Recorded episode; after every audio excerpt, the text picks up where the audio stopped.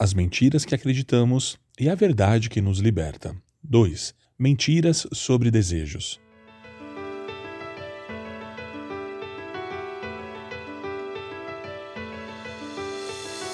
Você tem controle sobre os seus desejos? Quem é da área de vendas ou marketing vai entender melhor. Há anos existem estudos e pesquisas com o foco em tornar o novo produto necessário aos clientes, ou seja, fazer com que a maior parte das pessoas sintam o desejo de ter aquele produto. Uma das maiores empresas nesse aspecto, com certeza, é a Coca-Cola. Desde o surgimento, há um grande investimento em associar a marca e um sentimento de felicidade e realização. Em suas campanhas, não aparece a palavra compre, ou existe uma comparação com outras marcas na tentativa de convencer o consumidor de que ela é a melhor. A ideia vendida pela Coca-Cola é que quem a consome se sente melhor, de que ela precisa estar presente em todos os momentos importantes da vida, como reunião de família, festas, aniversário, Natal. É quase como se a falta do produto tornasse aquele momento menos especial. Estamos cercados de especialistas em propagandas de produtos tentando nos convencer do que precisamos, do que é necessário para nós. Dessa forma, nós vamos desejando coisas que nem existiam, mas se tornam essenciais. Em meio a este contexto, muitas pessoas acreditam em mentiras sobre o desejo quando conhecem a Deus. Acreditam que quando iniciam um relacionamento com Deus, não deveriam ter de viver com desejos não satisfeitos. Em outras palavras, é como se uma vida com Deus excluísse qualquer tipo de frustração. Em João capítulo 17, verso 17, encontramos uma palavra sobre a verdade. Santifica-os na verdade, a tua palavra é a verdade.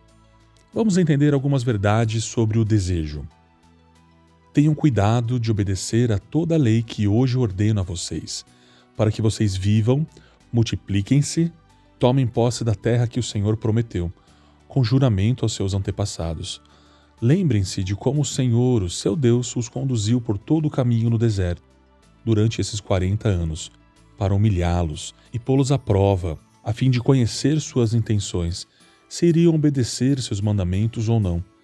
Assim, ele os humilhou e os deixou passar fome. Mas depois os sustentou com maná, que nem vocês, nem os seus antepassados conheciam, para mostrar a vocês que nem só de pão viverá o homem, mas de toda a palavra que procede da boca do Senhor. Deuteronômio capítulo 8, do verso 1 ao verso 3. Muito além dos nossos desejos físicos está a palavra de Deus. Quando encontramos a palavra de Deus em nossa caminhada, verdadeiramente entendemos o que é o propósito que o Senhor tem para as nossas vidas e que nem sempre está relacionado à riqueza, fartura ou saúde. É o que certamente desejamos, mas nem só dessas coisas viveremos, pois o nosso lugar não é aqui. A nossa cidadania, porém, está nos céus, de onde esperamos ansiosamente o Salvador, o Senhor Jesus Cristo. Pelo poder que o capacita a colocar todas as coisas debaixo do seu domínio, ele transformará os nossos corpos humilhados, tornando-os semelhante ao seu corpo glorioso. Portanto, meus irmãos, a quem amo e a quem tenho saudade, vocês que são a minha alegria e minha coroa, permaneçam assim, firmes no Senhor, ó amados. Filipenses, capítulo 3, 20 e 21 e capítulo 4, verso 1. Portanto, muitas vezes teremos desejos não realizados nesse lado da existência, pois não conhecemos a plenitude de viver em plena comunhão com Deus, o que nos aguarda na eternidade. Por termos sido criados por Ele, por sermos seus filhos, as coisas desse mundo não satisfarão nossa alma. Os desejos mais profundos do nosso ser não podem ser satisfeitos por coisas desse mundo, pois não pertencemos a ele.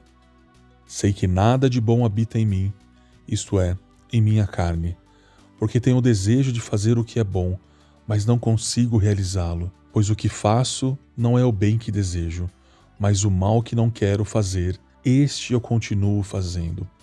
Ora, se faço o que não quero, já não sou eu quem o faz, mas o pecado que habita em mim. Assim, encontro essa lei que atua em mim. No íntimo do meu ser tenho prazer na lei de Deus, mas vejo outra lei atuando nos membros do meu corpo, guerreando contra a lei da minha mente, tornando-me prisioneiro da lei do pecado que atua nos meus membros.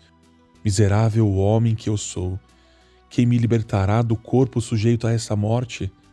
Graças a Deus por Jesus Cristo, nosso Senhor, de modo que, com a mente, eu próprio sou escravo da lei de Deus, mas com a carne, da lei do pecado. Portanto, agora já não há condenação para os que estão em Cristo Jesus, porque por meio de Cristo Jesus, a lei do Espírito de vida me libertou da lei do pecado e da morte. Romanos capítulo 7, de 18 a 25 e Romanos 8, 1 e 2. Conhecer a verdade que há em Jesus Cristo nos liberta dos desejos que não vão nos edificar. Ele é a verdade que traz liberdade para nós.